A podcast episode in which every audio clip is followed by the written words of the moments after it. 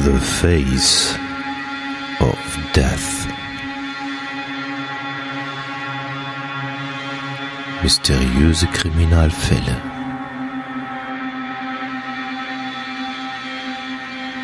Der Podcast. The Face of Death.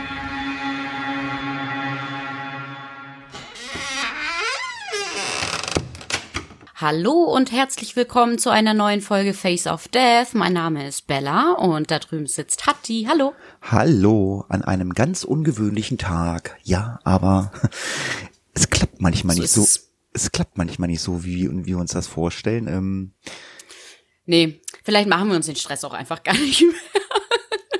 Das, wir, wir, wir versuchen einfach nicht zu planen, wann wir aufnehmen, weil irgendwas kommt immer dazwischen.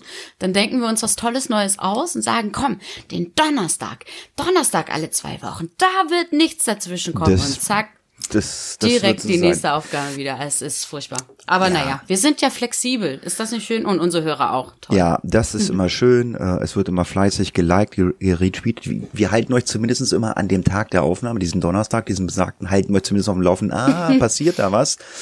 Ähm, ja, äh, wer noch ein bisschen mehr von uns mitbekommen will und äh, ob was passiert, ähm, äh, ja, der kann ab sofort auch unserem Instagram-Account folgen. Der sollte jetzt irgendwann auch demnächst auf unserem Blog bei ISN auftauchen. Ähm, Face of Death Podcast. Äh, ja, äh, Social Media ist äh, irgendwie ganz groß im Kommen. Ich weiß nicht, wie es dir geht. Ich meine, du bist ja viel im Netz unterwegs. Ich habe gerade so das Gefühl, ähm, dass Instagram momentan mehr genutzt wird als Facebook. Ko oder kommt mir das nur so vor? Ja, kann schon sein. Also vielleicht sind die gleich auf, aber ähm, es hat auf jeden Fall schon einen hohen Stellenwert. Ähm, aber ich hatte dir ja auch schon gesagt, bitte, bitte mach du den Instagram-Account.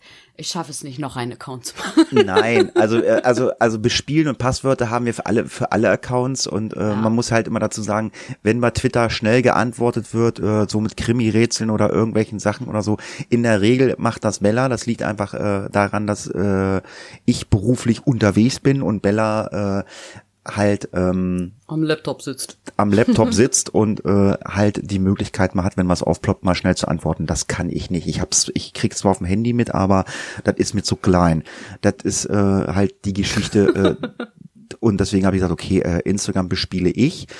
Ähm, ich muss allerdings auch dazu sagen, bitte seid nicht böse, wenn der Instagram-Account euch nicht folgt. Ähm, das hat den Hintergrund, dass wir mit dem Instagram-Account wirklich nur Sachen folgen, die eventuell interessant für den Podcast sind. Das heißt also ähm, True Crime äh, Blogs oder ähm, äh, Internetseiten. Überwiegend sind es aber englischsprachige, deutschsprachige Seiten gibt's bei Instagram, was True Crime oder Mörder oder oder oder keine Ahnung irgendwelche Fälle betrifft, ähm, sind da nicht so ähm, besiedelt. Also viel äh, amerikanisch oder englische Geschichten. Ähm, weil wenn ihr, wenn wir euch da jetzt noch folgen und ihr postet jetzt da, ähm, was weiß ich, wenn ihr mit eurem Hund laufen geht, das ist mit Sicherheit total lieb und nett, aber es verläuft sich halt in dieser Timeline von Instagram. Wenn ihr möchtet, dass wir euch folgen bei Instagram und wenn wir dann euer euer Hundevideo liken, dann müsst ihr uns anschreiben, ähm, dann dann kriegt ihr unsere Instagram-Namen. Also zumindestens meinen. Ich weiß nicht, wie es bei Bella ist, aber Bella, das ist ja auch so eine Social Media Rampensau. Ja, ähm, ja. Was war das jetzt? ja. Nein, alles gut. Ach, da, da wird nicht so viel, da wird nicht so viel kommen. Also, wie gesagt, wenn wir euch nicht folgen, nicht böse das sein. sagst du jetzt. Nein, ist gut. Ja, ja. Nein, aber es gibt dann, ja, gut, Nein, gut, wer mich finden will, findet mich eh. Ja, ich wollte gerade sagen, dann gibt's auch mal ein paar äh, schöne Trinkerbilder, habe ich jetzt letztens. Ich war ganz geschockt, aber ähm, ich find's gut. Ja, sorry, ich kann nicht jeden Tag sowas posten wie du und jeden Tag laufen gehen. Da habe ich keine Zeit für. Ah, okay. So. Jetzt was ganz anderes. Ähm, da haben wir gar nicht, noch gar nicht drüber gesprochen. Ich weiß gar nicht, ob wir da überhaupt drüber sprechen können. Ich meine, wir haben ja, wir haben ja auch beide äh, den Zugang zu dem E-Mail-Account von uns. Ähm, du schreibst da mit einem Mann. Habe ich gesehen. Ja, das ist richtig. ja, ich bin gerade in, in Verhandlungen, ist aber auch noch nichts äh, spruchreif sozusagen. Ähm, einem Autor, der sich mit einem Fall beschäftigt hat, den ich auf meiner Liste habe. Ah, Und beim okay. Recherchieren bin ich quasi über seine Internetseite ähm, gestolpert, äh, wo er ganz ausführlich auch diesen Fall beschrieben hat und so weiter und so fort. Der scheint da ziemlich viel Recherchearbeit reingesteckt zu haben. Und dann habe ich mir gedacht, schreibst du den doch einfach mal an und fragst ihn, ob er nicht Lust hat, äh, mal zu uns in die Sendung zu kommen oder uns zumindest ähm, für ein Experteninterview zur Verfügung zu stehen. Genau, und das ging jetzt ein, zweimal hin und her. Und ähm, genau, ich habe ihm jetzt mal geschrieben, wie das alles so ablaufen würde und so weiter, Timeline und so. Ähm, und jetzt warte ich noch auf die auf die Antwort. Sind wir mal gespannt, ob ich ihn überzeugen konnte. und, und, und Studio Link, kein Skype. ja, äh, habe ich Skype geschrieben? Nee, nein, nein, Oder weiß was? ich nicht, keine Ahnung, Nee. keine Ahnung. Aber äh, nein. man, man muss ja, man muss ja wirklich sagen, ähm, dieses Studio Link, dieses, dieses ähm, Ding, was du da jetzt benutzt oder so, das ist ja wirklich nur installieren, draufdrücken, Mikrofon anwählen und äh, mehr brauchst du ja nicht machen. Das ist ja einfacher als Skype, sag ich mal. Naja, klar. Ja, da werden wir schon irgendwie eine Möglichkeit finden, ihn einzubinden. Ähm, Ja, ich habe das Ja. irgendwie nur gesehen. Ich denke, huch, da ist ja irgendwie was so. Was geht da? Hat Bella einen geheimen Verehrer? Nein, hat sie nicht. ja, genau, mit, mit dem ich dann über die Face of Death E-Mail-Adresse schreibe. Ja. Genau, richtig. Ja, das kann ja mal passieren. Ja, lange Rede, kurzer Sinn. Es gibt einen Instagram-Account. Da wird es, äh, sage ich jetzt mal, ähm, das ein oder andere Mal vielleicht ein bisschen mehr Informationen geben als bei uns auf der Facebook-Seite. Der, der könnt ihr nach wie vor natürlich auch folgen. Da werdet ihr zumindest auch äh, wichtige Informationen bekommen. Aber es kann halt mal sein, dass ich mal halt ein äh, spooky Video oder ein spooky Bild äh, finde. Ähm, Oh, aber bitte nicht dieses Ding mit dem Hammer da, okay?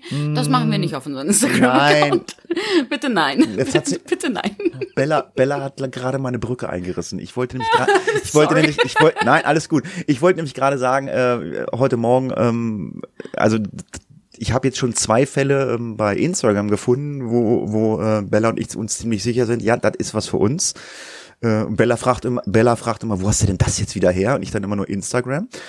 Ja, und zu dem Fall, den ich heute Morgen noch gefunden habe, ähm, da gibt es ein Video, wo wir beide uns ziemlich sicher sind, das ist, glaube ich, nicht legal, dieses Video. Ähm, aber ähm, ja, es wird halt ein Mord gezeigt, äh, was nicht so schön ist. Ähm, wir werden irgendwann mal mit Sicherheit diesen Fall behandeln. Wir werden dann aber mit Sicherheit nicht sagen, äh, guck mal, ob da gibt's ein Video von.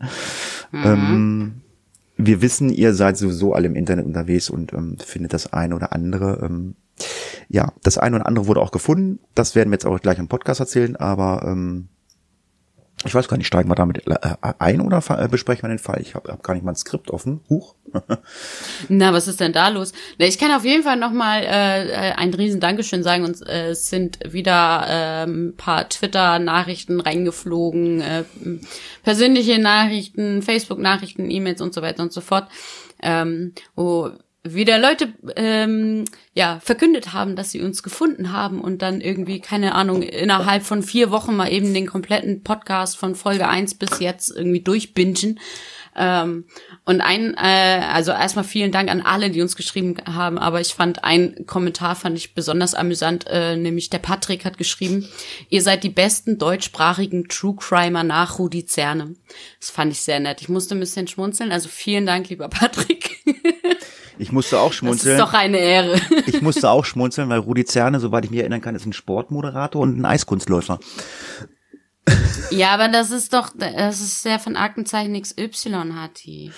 Ja, ähm, im ersten Moment, aber wenn man googelt, äh, ist das, äh, ich, ich habe das ja mal, ich habe mir den, ich weiß ja, das ist der, ähm, das ist ja der neue ähm, Eduard Zimmermann, aber wenn du googelst Rudi Zerne, äh, dann kommst Ja, da hat er auch mal Eiskunstlauf gemacht. Aber ich weiß doch, was er meinte. Ja, ja, nee. Ach, Hati. Nein, sehr nett. Ich musste schmunzeln. Ich so, hm, alles klar. Und dann ich so, ach nee, das ist ja der von Aktenzeichen X.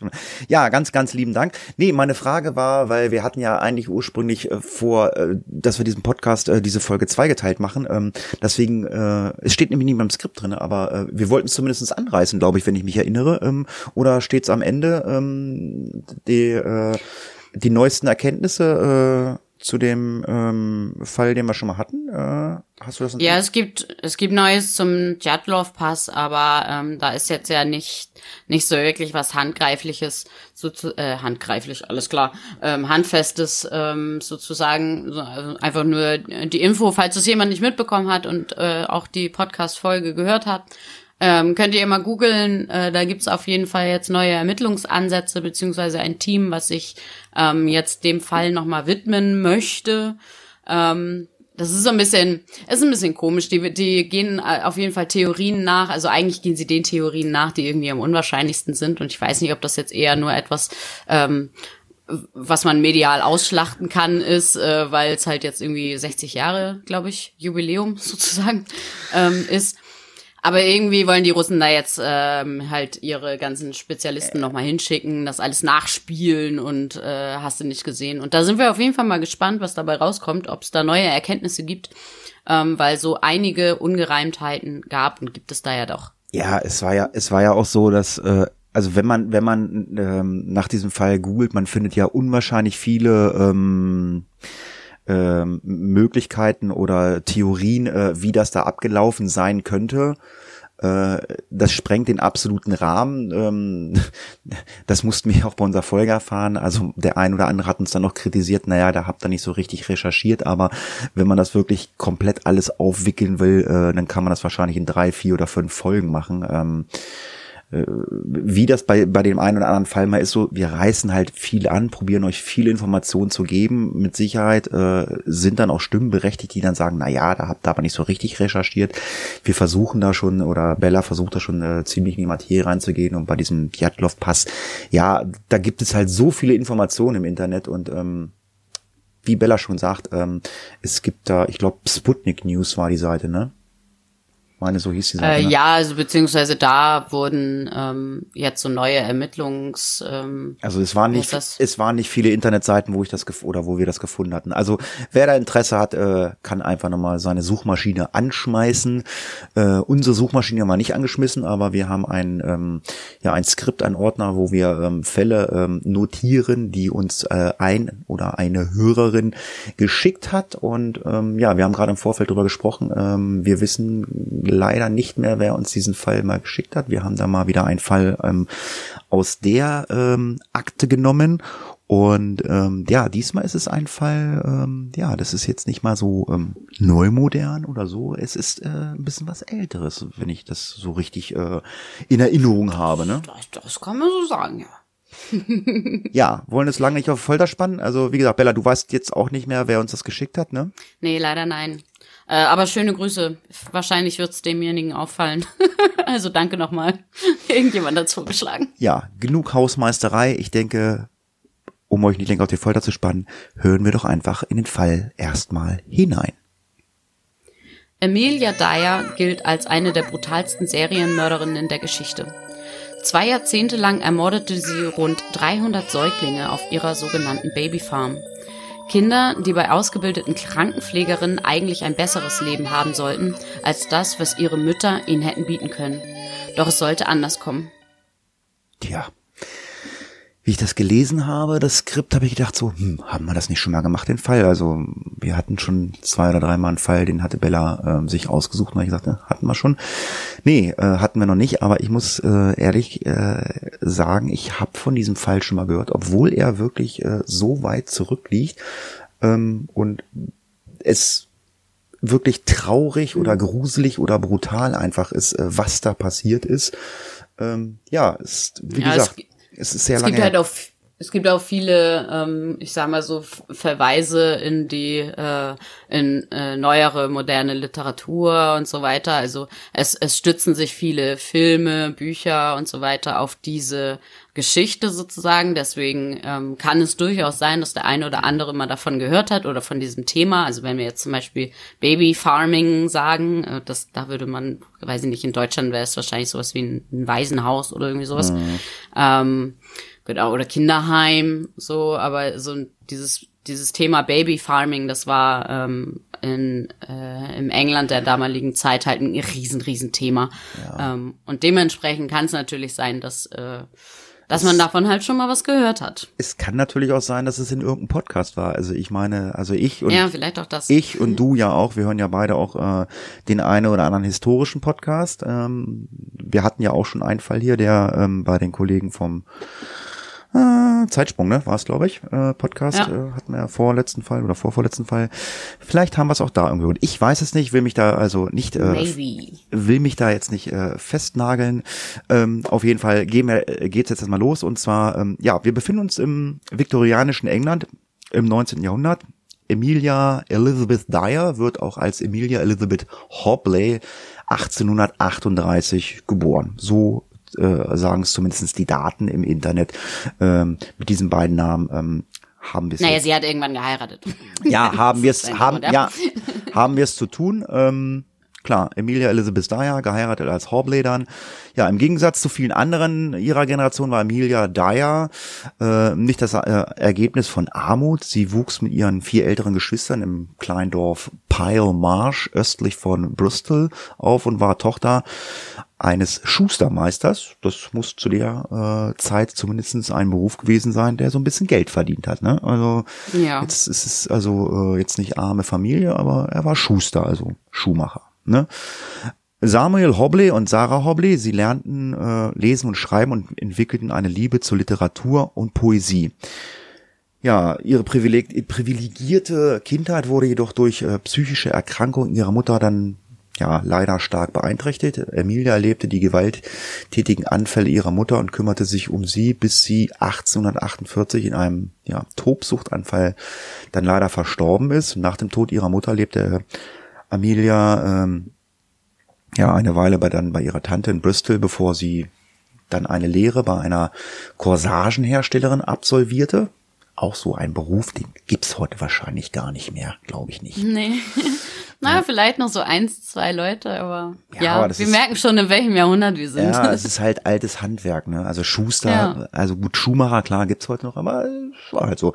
Der Vater ist dann 1859 äh, äh, gestorben. Ihr ältester Bruder äh, Thomas oder Thomas übernahm dann das Familienschuhgeschäft. 1861 im Alter von 24 Jahren zog sie in eine Unterkunft äh, in die Trinity Street in Bristol. Sie lernte den 59 Jahre alten George Thomas kennen und heiratete ihn.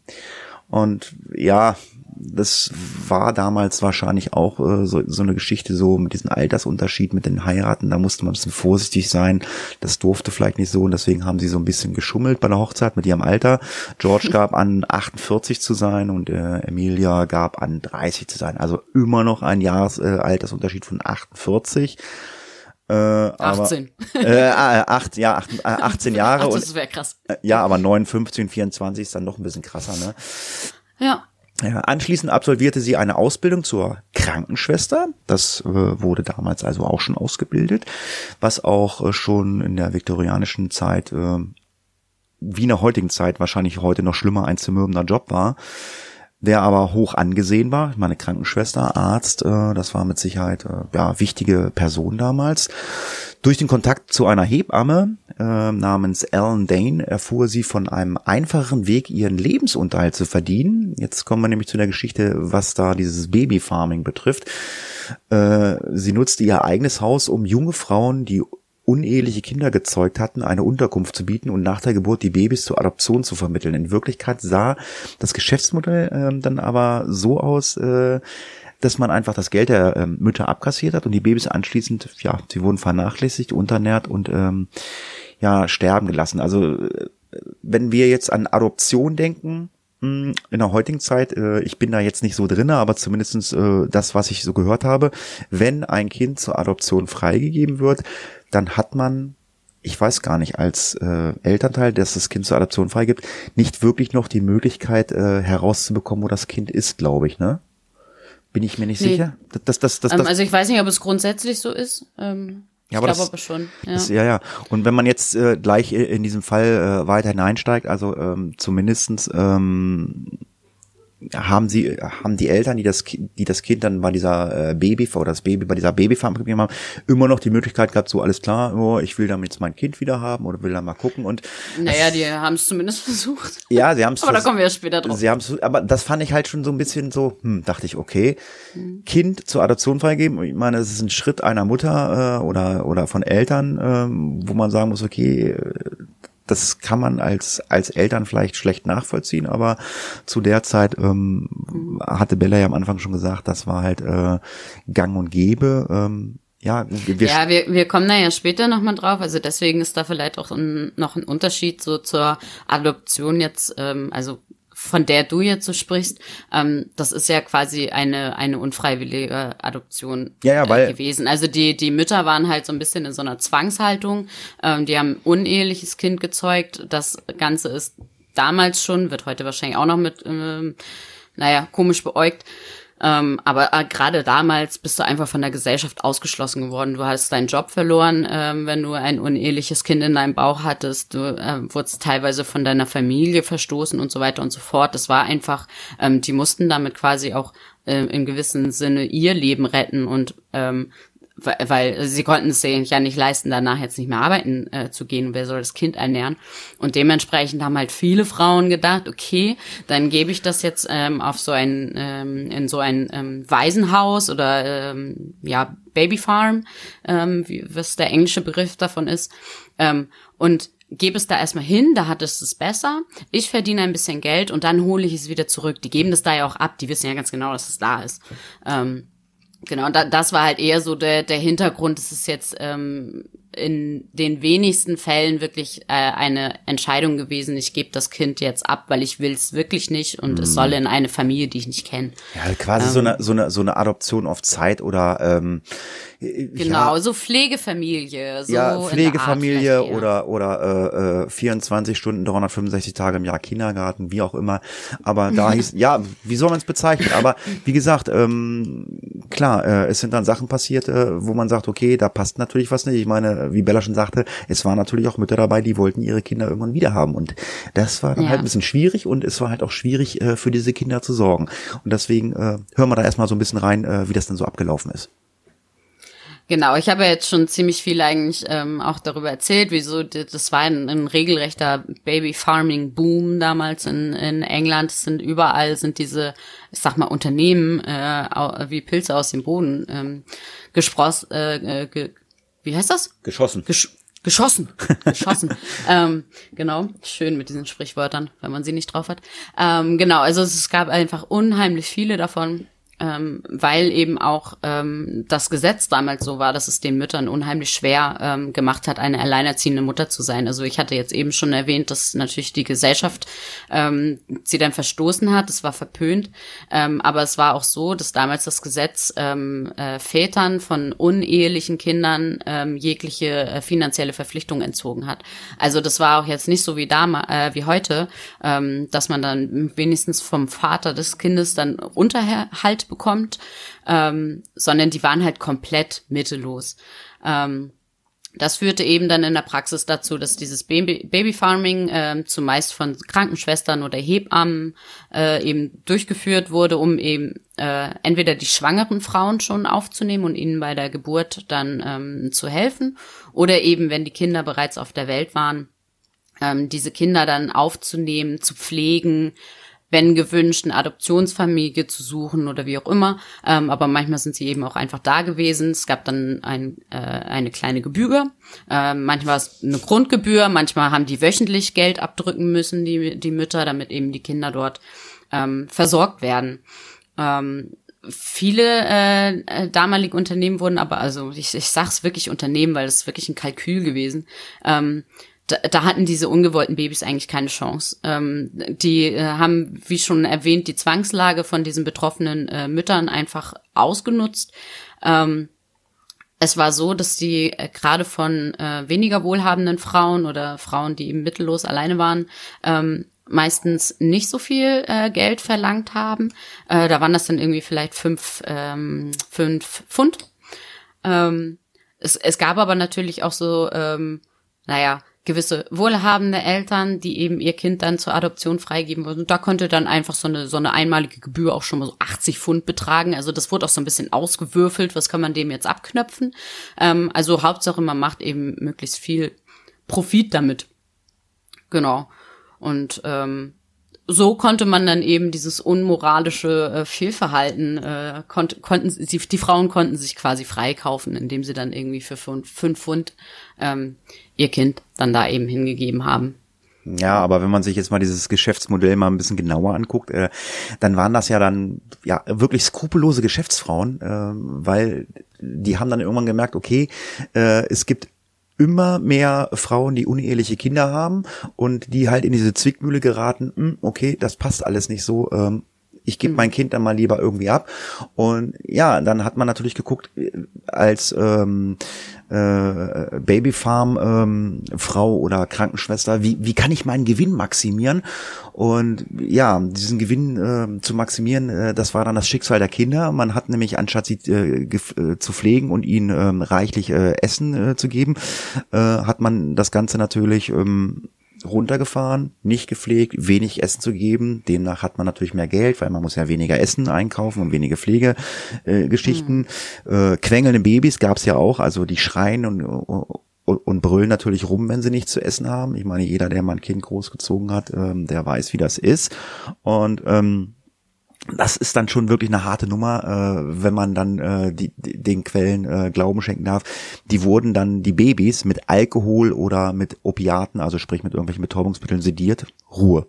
Also quasi, ja, aber ich meine, ein kleines Baby mit Alkohol oder Opiaten, ich meine, das ist auch natürlich auch mal so eine Sache, also jeder, der äh, ein bisschen gesunden Menschenverstand hat oder zumindest so ein kleines medizinisches Hintergrundwissen hat, so wie ich, ich bin ja nun ähm, äh, nebenbei auch noch Rettungssanitäter, äh, wenn ich dann sowas lese und ähm, ich weiß, wenn ich, wenn du mal so ein kleines Baby auf dem Arm hast und weißt, das Kind kriegt Alkohol und Opiat, ich meine, jetzt stehen hier keine Mengenangaben, aber da, da, ich meine, hau dem Kind da mal eine halbe Flasche Wodka rein, das überlebt das nicht. Das glaube ich nicht. Äh, ja. Und demnach äh, sind natürlich die, viele dieser Kinder daran gestorben. Jetzt könnte man aber auch meinen, äh, dass dass das irgendeinem auffallen muss äh, oder es, es muss ja auch verhindert werden und äh, in der Regel ähm, hat man natürlich dann auch ein, zur damaligen Zeit auch einen Leichenbeschauer gehabt. Ähm, ja, und der hat sehr oft äh, Tod durch schwere Unterernährung äh, äh, oder hätte er unterschreiben müssen, aber er hat dann eher äh, Tod durch Schwäche nach der Geburt. Also der hat mit Sicherheit. Ja, hat er die falschen Schlüsse gezogen, ne? Ja, entweder hat er die falschen Schlüsse gezogen oder gut, vielleicht hat man ihn auch geschmiert. Man weiß es nicht. Also da haben wir jetzt keine Quellenangaben zu. Kann ich mir relativ gut vorstellen. Ich meine, klar, der wird mit Sicherheit gesehen haben, okay, da passt was nicht. Das Kind äh, sieht ja total dünn aus, total unterernährt, aber er hat halt Schwäche nach der Geburt oder ähm, äh, was auch gerne genommen wurde, Mangel an Muttermilch. Ich meine, klar, frisch geborene Kinder brauchen auch ihre Muttermilch.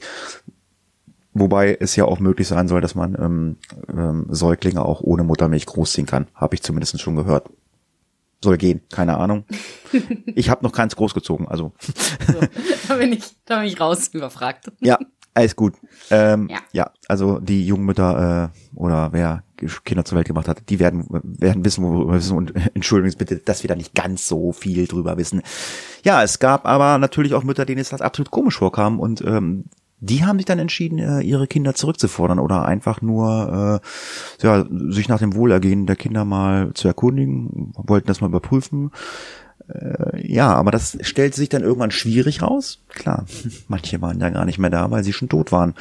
Ähm, oder äh, sie waren halt einfach total verängstigt oder schämten sich, ähm, die Polizei über dieses mutmaßliche Fehlverhalten zu informieren. Also ja, sie hätten ja sagen müssen, dass es ein uneheliches Kind ist. Also auch da haben sie sich dann nicht getraut, zur Polizei zu rennen und was natürlich wieder gut war für die Babyfarmer. Ne? Ja, ja. Und ähm, ja, selbst die Behörden hatten auch oft Probleme, die gesuchten Kinder wiederzufinden. Dies war also die Welt, die inzwischen der verstorbenen Ellen Dance äh, dann ihr eröffnet hatte. Also das war alles äh, ja ein Riesengeschäftsmodell. Ähm, Mir ist auch gerade noch mal was äh, eingefallen, woher man das vielleicht auch kennt. Äh, jeder kennt ja, glaube ich, das äh, Buch oder ein Film Oliver Twist. Ja. Und Oliver, Oliver Twist zum Beispiel ist auch so ein, so ein Findelkind, was in so einem, also was man jetzt sagen würde, Baby Farming, ähm, in so einem Waisenhaus ja gelandet ist. Und auch in Oliver Twist sieht man ja auch, äh, da wurden die, die Waisenkinder ja auch äh, nicht richtig ernährt. Er musste dann ja betteln gehen um Essen und so weiter, wird dann eingesperrt im Kohlenkeller und hast du nicht gesehen. Ähm, also von daher, das, äh, das, das rührt auch genau aus dieser Zeit. Also es, es war tatsächlich ein, ein großes gesellschaftliches Problem mit diesen äh, Pflegeheimen ähm, dort im, im äh, damaligen England. Genau, wollte ich nur kurz eingeworfen haben. Ja, nee, ist ja, ist ja, ist ja richtig, wenn wir mal so ein bisschen auch äh, unser Allgemeinwissen äh, oder unser Filmrepertoire abrufen können, äh, dass ähm, wir, äh, ja, äh, oder der eine oder andere vielleicht schon mal gesehen hat. Ähm, wenn ich es nicht vergesse, habe ich vielleicht auch noch einen kleinen Serientipp für euch äh, am Ende des Podcasts, aber wir gucken uns jetzt erstmal weiter an, was im Fall passiert ist, äh, nachdem der Mann ähm, gestorben war, äh, dann geriet nämlich das Ganze alles so ein bisschen in Wanken, ne? Ja, bisher ähm, wurde ihr ja quasi diese Welt des Babyfarmings äh, nur gezeigt und sie war da mehr oder weniger ja eher eine Mitarbeiterin, wie auch immer. Ähm, nach der Geburt ihrer Tochter, die Ellen Thomas, äh, stieg Emilia dann aus der Pflege aus und kümmerte sich dann eher um ihre kleine Familie. Ähm, ihr Mann George sorgte gut für sie und so weiter. Das war alles äh, klasse, doch äh, das Familienidyll sollte dann eben bald zerstört werden. Denn 1869 starb George Thomas. Der war natürlich auch schon ganz Stücken älter als Emilia. Ähm, aber so ist es dann so, dass sie natürlich als relativ junge Frau dann plötzlich da alleine stand mit äh, Kind und Kegel und brauchte jetzt irgendwie wieder, also musste irgendwie an Einkommen kommen. Ähm, Emilia wollte dann wieder Geld mit dem Babyfarming verdienen. Ähm, neben äh, werdenden Müttern wollte sie auch Säuglinge aufnehmen ähm, und sie teilweise auch äh, sogar adoptieren ähm, und diese Kinder eben gegen eine einmalige Zahlung und angemessene Kleidung äh, für das Kind eben betreuen. Äh, sie hat dann Anzeigen ähm, geschaltet und hat ähm, Gespräche mit äh, jungen Müttern, äh, also sozusagen Kunden geführt und versicherte ihnen immer, sie sei eine verheiratete, seriöse Frau ähm, und dass das Kind eben ein sicheres und liebesvolles Zuhause bei ihr haben würde. Ähm, irgendwann hatte Emilia aber keine Lust mehr auf diese hohen Kosten und die ganzen Unannehmlichkeiten, die ihr Kinder, äh, die die Kinder ihr bereiteten. Und so beschloss sie dann eben, die äh, Kinder durch Vernachlässigung oder Unterernährung sterben zu lassen. Und je früher die Kinder natürlich gestorben sind, desto besser. Ähm, so kam es dann dazu, dass sie eben bald nur noch das Geld der Eltern einsteckte und kurz nachdem ihr die Kinder eben anvertraut wurden, ähm, die Babys dann auch schon ermordete. Tja, das ist echt eine harte mhm. Nummer. Und ähm, ja, aber. Vor allem, sie ist selber Mutter nein, Ja, aber gut, man, man weiß nicht, wie solche Leute ticken. Ähm, ich sage ja immer wieder, man, man muss sich äh, in bestimmten Situationen oder äh, zu bestimmten Fällen mal mit Fachleuten unterhalten. Ich sage so, irgendwelche Leute äh, sind ähm, ja, äh, sind krank im Kopf irgendwie, wie wir das so schön nennen oder so, aber äh, ja, man kann sich da schlecht reinsteigern und wie du schon sagst, die ist selber Mutter und bringt dann da Kinder um. Ähm, ja, man hat sich das natürlich eine ganze Zeit angeguckt, also oder beziehungsweise es ging eine ganze Zeit lang ging das gut und die Eltern schöpften absolut keinen Verdacht, bis dann irgendwann dann doch mal die Polizei hellhörig geworden ist. Und ähm, dann wurde äh, die äh, Emilia Daya im Jahre 1879 dann endlich auch mal verhaftet, nachdem dann ein Arzt äh, die Anzahl der Kindernotfälle ähm, ja, sie verdächtigt. Äh, Kindstod. Äh, also das sind ja ganz viele an, an Kindstodfälle, äh, genau. Kindstod äh, gestorben, angeblich. Ja, Kindstodfälle. Also das war ja das, was diese Leichenbeschauer gesagt haben. Der hat ja immer gesagt, okay, das war Schwäche nach der Geburt und ja, ähm, es gibt ja auch diesen plötzlichen Kindstod. Ähm, das ist natürlich noch eine, noch eine andere Spur. Äh, ähm, aber das geht jetzt zu sehr ins Detail. Also einmal mal googeln, plötzlicher Kindstod, da werdet ihr auch was finden.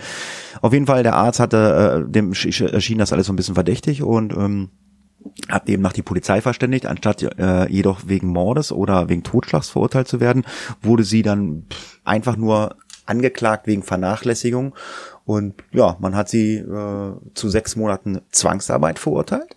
Die Zwangsarbeit setzte äh, ihr dann aber äh, immer mehr zu und sie gab an Psych Angeblich. Ja, also man weiß es nicht also sie hat immer ange sie hat angegeben, dass sie angeblich äh, psychische Probleme hat und kommt damit mhm. nicht klar. Äh, diesen Vorwand nutze sie äh, in Zukunft dann auch mal gerne, um ja den Fragen oder allgemein den Behörden zu gehen. Wenn, wenn es schwierig wurde, immer so, ja, ich habe psychische Probleme, also das, was ich gerade sagte. Um das festzustellen, müsste man sich wirklich mal mit Psychologen unterhalten. Ähm, wie stelle ich denn fest, ob einer psychologische Probleme hat?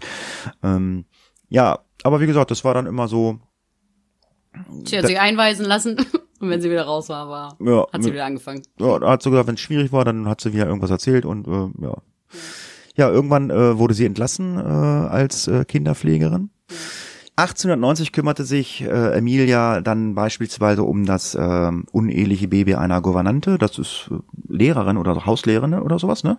Bella? Irgendwas? Ja, das waren früher so, so Hauslehrerinnen, Hm, also genau. für die, für die eher feineren Kinder sozusagen, die hatten dann eine Gouvernante. Ah, ja. Ja, als diese dann zurückkehrte, um das äh, Kind zu besuchen, wurde, ja, die wurde dann misstrauisch und zog das Baby äh, aus, äh, um zu sehen, ob äh, das Muttermal auf der Hüfte vorhanden ist. Also die wusste, okay, das Kind hat ein Muttermal. Ja, das war aber nicht der Fall. Demnach könnte man schon denken, ah, das ist das falsche Kind und der anhaltende Verdacht der Behörden, daher würde erneut Kinder vernachlässigen, führte dazu, dass Dyer einen Zusammenbruch oder einen Zusammenbruch vortäuschte. Dyer trank einmal bei einem Selbstmordversuch zwei Flaschen äh, Laudanum, aber ihr langfristiger Missbrauch von Opiaten hat ihre Toleranz derartig dann gesteigert, dass sie das überlebt hatte. Also klar, irgendwann, äh, wenn du dir immer irgendwas reinpfeifst an Opiaten oder Alkohol oder irgendwelchen anderen, Bei äh, dem war sie wohl sehr zugetraut, äh, ja, ja, also irgendwann stand ihm sein Haar. irgendwann äh, gewöhnt sein Körper sich daran und ähm, das, das ist ja auch wie, wie mit vielen Medikamenten so, äh, äh, die du dann nimmst, äh, wo du dann sagst, so, hm, brauchst du die wirklich? Weil wenn du sie wirklich dann mal brauchst, äh, dann sollte dein Körper dann halt auch noch darauf reagieren. Also äh, ganz klassisch bei uns ist ja Antibiotika. Äh, es wird ja mal gerne Antibiotika genommen. Oh ja, Erkältung. Hü, hü. Aber wenn ich dann wirklich mal ein Antibiotika habe, hm, kann es natürlich auch schon mal sein, dass dein Körper dann vielleicht schon so ein bisschen resistenter Resistent ist. Ja, und so ähnlich war es dann bei ihr ja wahrscheinlich auch, ne? Ja, nichtsdestotrotz hat sie das natürlich, es war das immer ein, ein, ein schönes Hilfsmittel sozusagen, um dann wieder die arme Miss Dyer zu spielen und äh, dann ist sie wieder in irgendeine Klinik gekommen und dann wurde sie irgendwann wieder entlassen und dann hat sich irgendwie auch keiner mehr äh, äh, darum geschert, warum sie sie eigentlich irgendwie mal besucht hatten und so weiter. Ähm, also sie konnte da mal ganz gute Ablenkungsmanöver fahren und, und geriet dann eben nicht äh, oder vorerst nicht mehr äh, irgendwie in Verdacht äh, der Behörden. Ähm, es ging dann noch so weit, dass sie dann irgendwann, also so mit der Zeit hat sie dann ihr ganzes äh, Baby-Farming-Geschäft äh, noch ein bisschen weiter optimiert. Denn äh, ihr ist dann irgendwann mal aufgefallen, ach Mensch, ist ja eigentlich ziemlich dumm, wenn ich jedes Mal, wenn hier ein Kind stirbt, den Arzt rufe und dem da irgendwie eine Sterbeurkunde ausstellen lasse. Ähm, sie beschloss dann also, diese Ärztin nicht mehr mit einzubeziehen, sondern eben einfach die Leichen verschwinden zu lassen. Ähm, also einfach selber zu entsorgen. Ähm, auch dieses Vorgehen löste dann erneut äh, unerwünschte Aufmerksamkeit aus. Ähm, sie stand ständig unter Beobachtung der Polizei und viele Eltern forderten auch ihre Kinder zurück. Also es machte dann schon irgendwie die Runde, da verschwinden Kinder, die sind dann nicht mehr da. Ähm, naja, und um eben diesen, ich sag mal, lästigen Beobachtern ähm, zu entgehen, zog sie dann eben oft um, ähm, entkam so dem Misstrauen ähm, der Leute und eben an ihrer jeweils neuen Wirkungsstätte äh, genoss sie dann wieder Anonymität, da kannte sie dann wieder keiner, sie hat wieder mit ihrem Geschäft weitergemacht, hat wieder Inserate geschaltet, Kinder aufgenommen und wenn es ihr wieder zu heiß wurde, ist sie wieder umgezogen. Ähm, Genau, im Laufe der Jahre äh, benutzte Dyer auch noch äh, unterschiedliche Pseudonyme, äh, um ihre Identität zu verschleiern. Also das, das kam halt auch noch dazu. Sie dann umgezogen, hat einen neuen Namen gehabt und so. Und so war es natürlich schwierig, da irgendwie sie zu verfolgen ähm, oder da irgendwie die richtigen Schlüsse zu ziehen. Ähm, ähm, 1895 äh, war es dann so, dass Dyer äh, sogar in, ähm, in relativ äh, weit außerhalb gelegene Gebiete zog. Sie zog nach Berkshire, ähm, eine, eine Grafschaft äh, dort in England. Ähm, begleitet wurde sie damals von ihrer ahnungslosen Mitarbeiterin Jane, ähm, genannt Granny Smith. Äh, die hatte Emilia kurz vorher in einem Arbeitshaus rekrutiert. Und auch Emilias Tochter und ihr Schwiegersohn gingen damals mit. Und äh, noch im selben Jahr erfolgte dann ein weiterer Umzug nach Reading, was ebenfalls in Berkshire liegt. Ja, wir können uns ja mal ähm, eins von vielen ähm, äh, Beispielen für einen Mord mal angucken. Ähm, wir haben uns da mal das Beispiel äh, an den Mord an Doris Marmone rausgesucht. Und zwar im Januar 1896 brachte Evelina Marmon, eine beliebte 25-jährige Bardame, eine uneheliche Tochter Dor Doris äh, in einer Pension in Cheltenham zur Welt. Die suchte dann auch sehr schnell nach äh, diesen Adoptionsangeboten, die wir jetzt schon mehrfach angesprochen haben, und platzierte äh, eine Anzeige in der Bristol Times und äh, Mirror. Und Marmon hatte vor, wieder zur Arbeit zu gehen und hoffte, ihr Kind zu einem späteren Zeitpunkt dann wieder zurückzunehmen zu können. Also das, was wir ganz am Anfang gesagt haben, okay, Kind gebe ich erstmal ab, ich muss arbeiten, um mich dann äh, um mein Kind zu kümmern. Das war also auch äh, der Hintergrund, den ähm, Evelina da vorhatte. Neben ihrem eigenen Inserat stand in der Zeitung dann eine Werbung mit der Aufschrift Ein Ehepaar ohne Kinder mit schönem Landhaus würde ein gesundes Kind adoptieren, kosten 10 Pfund. Mermon antwortete der angeblichen Mrs. Harding und erhielt einige Tage später dann auch eine Antwort von Emilia Dyer. Die hatte sich also unter Mrs. Harding dort ähm, ähm, ja, eingetragen oder die Anzeige gestaltet und ähm, von der Oxford äh, Road in Reading schrieb Mrs. Harding, dass sie sich freuen würde, ein liebes kleines Mädchen zu adoptieren. Sie fuhr fort, wir sind einfach bodenständige Leute in ziemlich guten Verhältnissen. Ich will kein Kind, um Geld zu verdienen. Nein, überhaupt nicht. Sondern um dem Kind ein Zuhause zu geben. Ich und mein Mann haben Kinder sehr gerne haben aber selbst keine eigenen. Evelina äh, Marmon äh, sollte noch um eine günstige Gebühr äh, feilschen, äh, aber Mrs. Harding bestand darauf, die einmalige Zahlung im Voraus zu erhalten. Marmon befand sich äh, in einer verzweifelten Lage, weil sie wollte ja arbeiten gehen. Deshalb stimmte sie dann widerwillig zu. 10 Pfund, das muss damals sehr viel Geld gewesen sein und wir sprachen ja vorhin schon von 50 bis 80 Pfund, das war also richtig viel Geld. Ja, und eine Woche später traf Mrs. Harding im englischen Cheltenham ein. Man muss dazu sagen, also wir haben also auch nicht in diesen Quellen ähm, die Information äh, zu dem Mann, den sie angegeben hat. Äh, den haben die, den haben ja diese Mütter, die ihre Kinder abgeben, glaube ich, auch nie gesehen. Nee, den gab's ja auch nicht. nee, das will ich ja damit sagen. Äh, spä ja. Spätestens dann hätten wir sagen können, Moment mal, ja, erzähl mir was hier von Heile, ja. Heile Weltfamilie. Wo ist denn der Mann? Den würde ich ja auch mal ja. gerne kennenlernen. Ne? Also in der heutigen Zeit, äh, Kind adoptieren dann äh, werden, äh, da geht da nicht nur die Mutter und sagt so, die Kind, mein Mann wartet zu Hause. Nee, nee, da muss man dann schon, äh, soweit ich weiß, beide vorstellig werden. Ja. Nee, in diesem Fall war es dann so, dass äh, Miss Dyer, also entschuldigt, Miss Harding natürlich, ähm, zu Frau Marmon dann zu der Evelina äh, gegangen ist, ähm, um dann eben das Kind, also die, die Übergabe zu machen. Und äh, die Frau Marmon war äh, sehr erstaunt dann doch irgendwie über ihr Aussehen. Also sie war dann doch irgendwie anders, als sie sich das vorgestellt hat, ähm, auch älter, als sie gedacht hat. Aber äh, der kleinen Doris äh, gegenüber äh, war äh, Emilia Dyer halt sehr liebevoll oder schien sehr liebevoll zu sein und dann hatte sie dann doch irgendwie ein relativ gutes Gefühl und überreichte dann ihre Tochter eben der angeblichen Miss Harding äh, in einem, äh, also überreichte ihr das Kind, äh, gab ihr noch ein, äh, Kleidung mit in einem Pappkarton und eben diese zehn Pfund. Ähm, ja, ein paar Tage später erhielt äh, Frau Marmon, äh, Miss Marmon, dann auch einen Brief von Mrs. Harding wieder, äh, in dem diese dann sagt, hier, alles gut, Kind geht's gut. Ähm, und äh, die Mutter schrieb dann auch nochmal zurück, erhielt ab da dann aber äh, keine, keinerlei Antwort mehr. Ähm, Amelia Dyer äh, reiste dann letzten Endes nicht nach Reading zurück, so wie, wie sie es äh, der Mutter erzählt hatte, sondern fuhr zu ihrer 23-jährigen Tochter. Ähm, dort im Haus fand Amelia Dyer dann ein weißes Kantenband äh, im Nähkästchen und wickelte es der kleinen Doris zweimal um den Hals und machte dann einen Knoten. Ähm, das Mädchen erstickte dann ähm, wahrscheinlich sehr langsam und qualvoll. Ähm, später sagte Emilia äh, dann aus, sie habe doch nur gerne das, dieses Band um ihren Hals sehen wollen. Also wollte sie anscheinend irgendwie hübsch machen, angeblich, wie auch immer, keine Ahnung. Ähm, aber dann wäre auch schon alles vorbei gewesen. Also so von wegen, es wäre nur ein Unfall gewesen. Ähm, Daya und ihre Tochter äh, hatten äh, dann angeblich versucht, äh, den Körper in eine Serviette einzuwickeln ähm, also so eine große äh, Stoffserviette.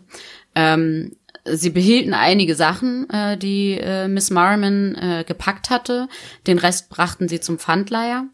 Ähm, Daya zahlte von dem Geld noch ihre Miete und schenkte auch der Vermieterin noch Kinderstiefel, äh, weil die hatte selber ein kleines Mädchen.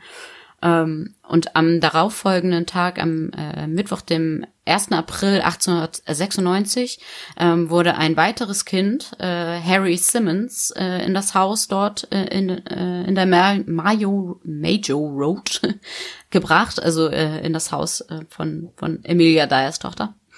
Ähm, das äh, war es so, dass äh, kein weiteres Kantenband, also wer näht, äh, weiß, was damit gemeint ist. Äh, es war also kein weiteres mehr vorhanden und so ähm, äh, ist es dann so gewesen, dass sie das Band um äh, Doris Leiche entfernt haben und das eben zur Strangulation des 13 Monate alten Jungen dann eben wiederverwendet haben. Ähm, ja, jetzt waren beide Kinder tot. Ähm, am 2. April warf Dyer ähm, dann beide Körper zusammen mit äh, Ziegeln beschwert in einem Leinenbeutel in die Themse. Ähm, also auch ziemlich abgebrüht. Ähm, ja, hat wieder das, das Geschäft hat funktioniert, sie hat den äh, armen Müttern das Geld abgeknöpft und die Kinder hatten leider dann ein sehr kurzes Leben. Aber sie wurde ja dann zum Glück irgendwann entdeckt. Da ja, also wir könnten jetzt sagen, das war dann Dyers Untergang oder es kam dann zur Verhaftung und ähm, das Ganze äh, kam halt ins Rollen.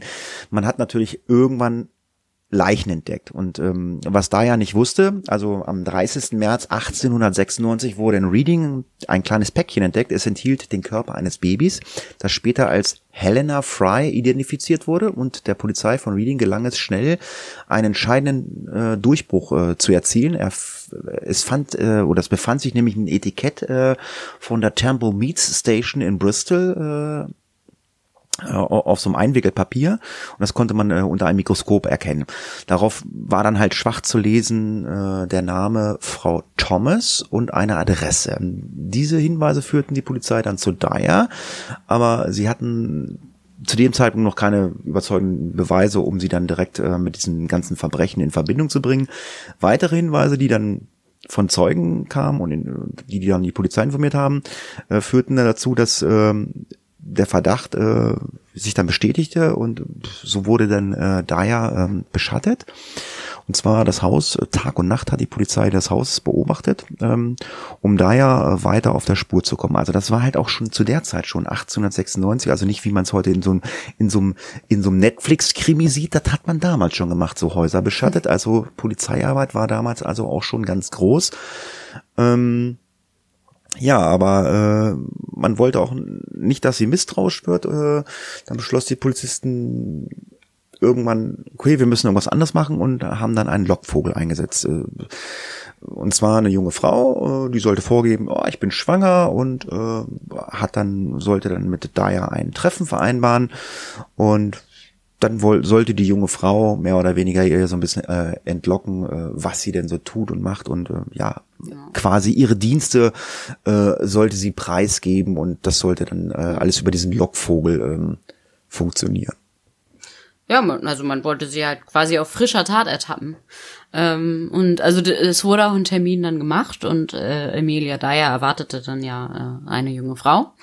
Ähm, als der Termin dann aber stattfinden sollte und sie die Tür öffnete, ähm, steht, äh, stand da dann nicht eine junge Frau vor der Tür, sondern eben ein paar Detectives. Ähm, die Polizisten durchsuchten ähm, daraufhin ihr Haus und ähm, die haben auch erzählt, dass ihnen direkt äh, der Gestank von Verwesung entgegengeschlagen ist. Ähm, Im Haus selbst wurden aber zu dem Zeitpunkt keine Leichen gefunden. Ähm, dafür aber andere einschlägige Beweise, äh, darunter zum Beispiel weißes Kantenband, ähm, Telegramme über Adoptionsvereinbarungen, Pfandscheine für Kinderbekleidung, ähm, Belege für Anzeigen, ähm, Briefe von Müttern, äh, die sich nach dem Wohlergehen ihrer Kinder erkundigten und so weiter. Es waren ganz viele Indizien, dass sie eben ähm, ja, mit den Machenschaften dieses äh, Babyfarming und so eben zu tun hatte. Ähm, und die Kinder waren ja definitiv nicht da. Also es, es passte für die Ermittler alles zusammen. Ähm, Die Ermittler ähm, gingen davon aus, dass sie allein in den vergangenen Monaten äh, mindestens 20 Kinder ähm, in Obhut genommen hat. Also diese Frau Thomas äh, hat die Kinder in Obhut genommen, ähm, die sich aber eben nun als Emilia Dyer herausstellte.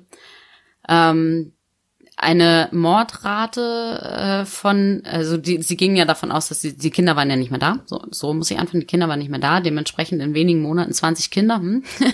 ähm, schienen ermordet gewesen zu sein und das äh, kam dann eben dazu, dass es dann einige Schätzungen gab, ähm, die dann besagen, äh, dass Daya im Laufe der Jahrzehnte mehr als 400 Babys äh, und Kinder getötet haben könnte.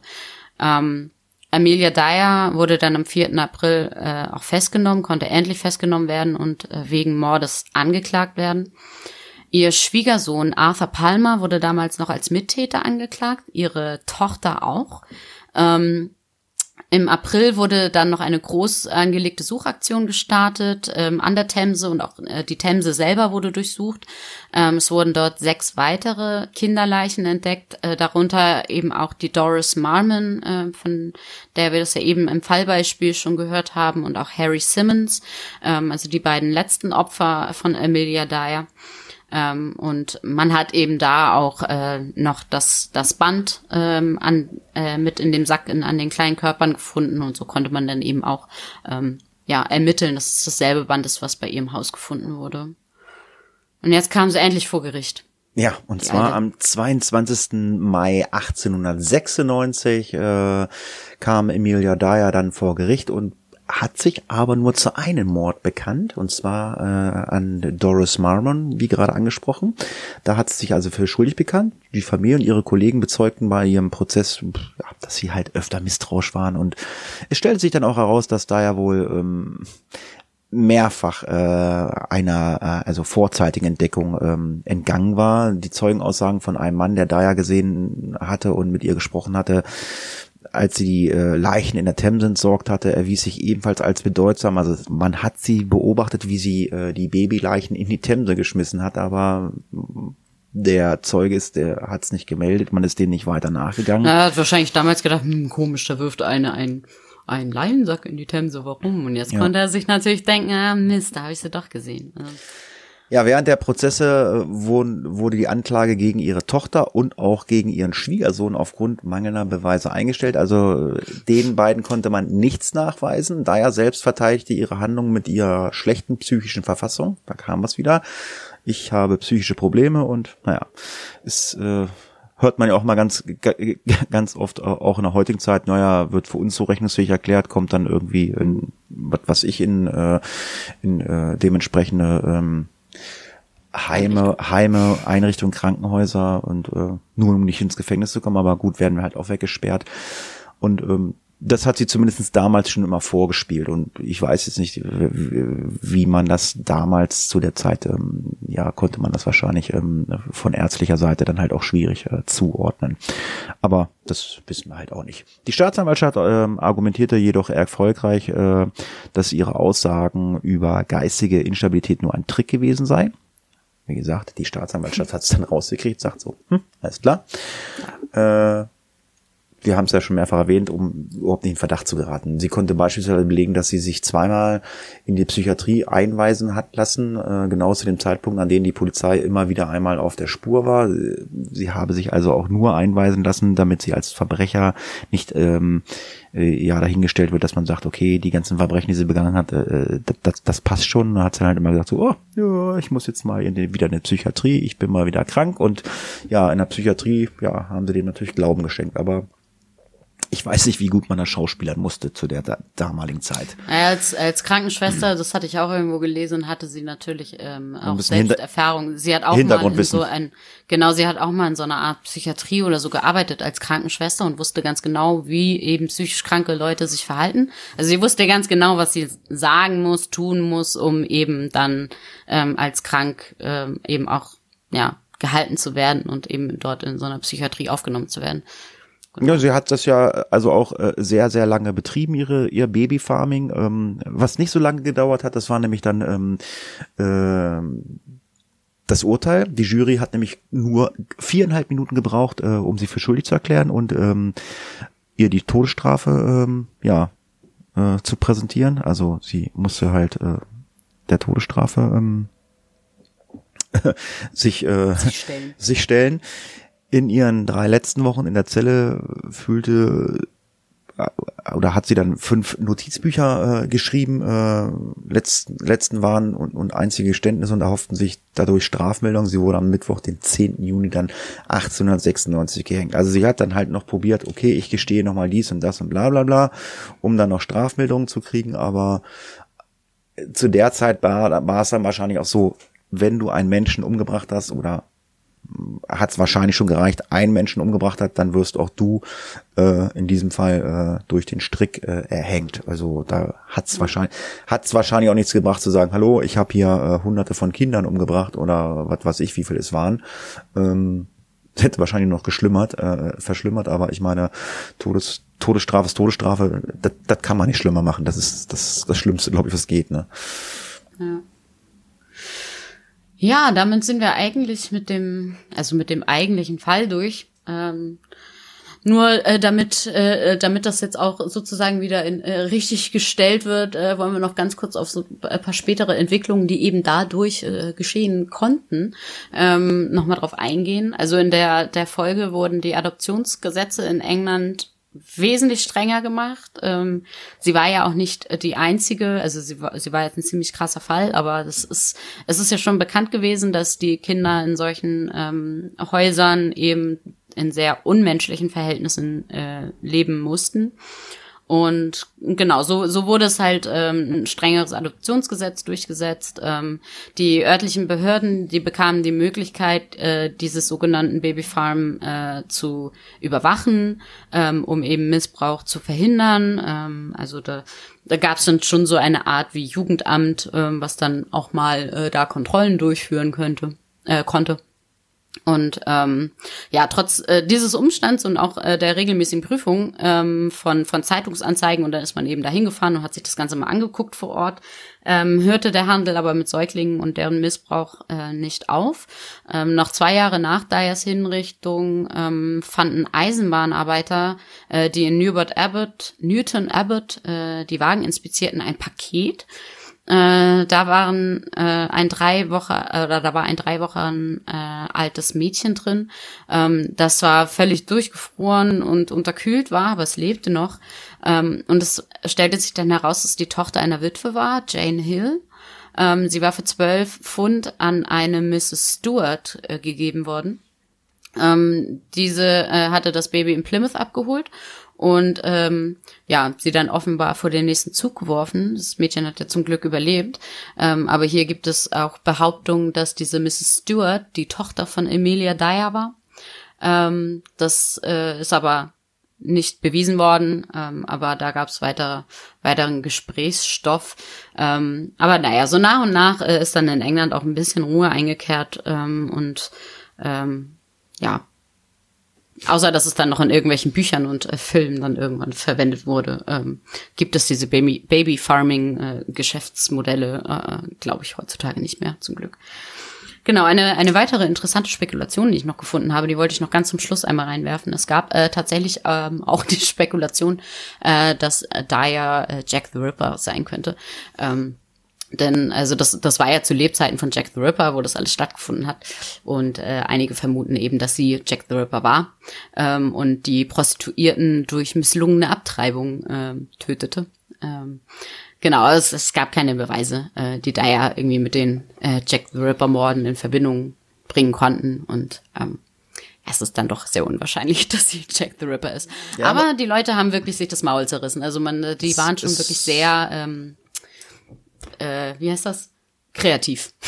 Ja, es passt ja auch zumindestens. Also ähm, wenn man sich anguckt, Jack the Ripper äh, war in London 1888 aktiv. Also Ja, vom vom Zeitraum her äh, könnte es passen ähm, und auch äh, dieses Hirngespinst da mit diesen äh, misslungenen Abtreibungen. Ja, man kann sich eine Menge zusammenreiben und zusammenschustern, äh, um dann äh, den einen oder anderen Verdacht ähm, doch zu äußern. Ja, jetzt mal äh, äh, Butter bei der Fische. Mal ein sehr interessanter historischer Fall. Jetzt vielleicht für den einen oder anderen ähm, ähm, True Crime Fan vielleicht nicht so äh, blutig oder spektakulär, aber wir haben immer mal wieder ähm, auch historische Fälle, die mit Sicherheit äh, auch Daseinsberechtigung haben, in unserem Podcast präsentiert zu werden. Ich fand es auf jeden Fall sehr interessant, zumal ich auch, wie gesagt, von diesem Fall schon mal gehört habe, äh, wo auch immer Podcast oder vielleicht auch Oliver Twist. Ich meine, kann schon sein. Ähm, ich bin schon überlegen, gucke ich jetzt nachher Oliver Twist? ja. Bin mir da noch nicht so ganz so sicher. Ähm, ich habe da eigentlich was ganz anderes vor. Ähm, ich habe nämlich den Tag mal ähm, unsere ähm, äh, mal so diese ganzen Folgen durchgucken und bin dann halt auch über eine Weihnachtsfolge ge, äh, gestolpert, wo ich weiß, dass es eine Sonderfolge von mir und Klaus war. Und da war eine junge Dame sehr redselig. Äh, ja, und mit der Podcast ich heute. Ich wollte mir die Folge nochmal anhören, wie wir, wie wir Bella rekrutiert haben. Ja, Mensch. Das war eine Weihnachtsfolge, glaube ich, ne? Ja. Ja. Lange Rede, kurzer Sinn. Ähm, Im letzten Podcast äh, oder in der letzten Folge hatten wir leider kein Krimi-Rätsel. Wir hatten mal wieder dazu aufgerufen, dass wir ein Krimi-Rätsel äh, bekommen.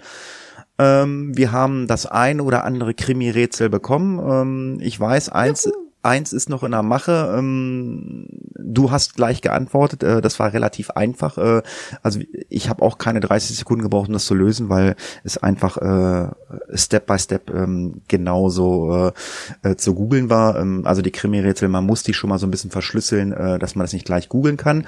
Und ja, wir können sagen, wir haben eins bekommen, und zwar ein neues Krimi-Rätsel, und zwar vom Philipp.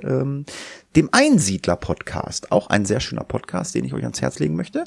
Und zwar sein äh, Krimi-Rätsel lautet, ein Genie, bei dem niemand damit rechnete, dass seine Briefe drei Menschen den Tod brachten. Lösung, ach nee, das darf ich nicht vorlesen.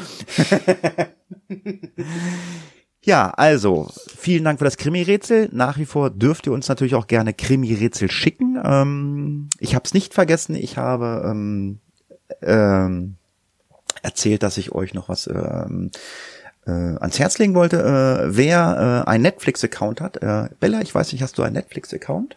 Natürlich. Wenn du einen Netflix, Sie. wenn du einen Netflix-Account hast, dann kann ich dir äh, die vier Folgen von einem Serienkiller empfehlen, das ständig aufploppt bei mir bei Netflix. Ähm, Und zwar geht es um Ted Bundy, wird sehr oft beworben.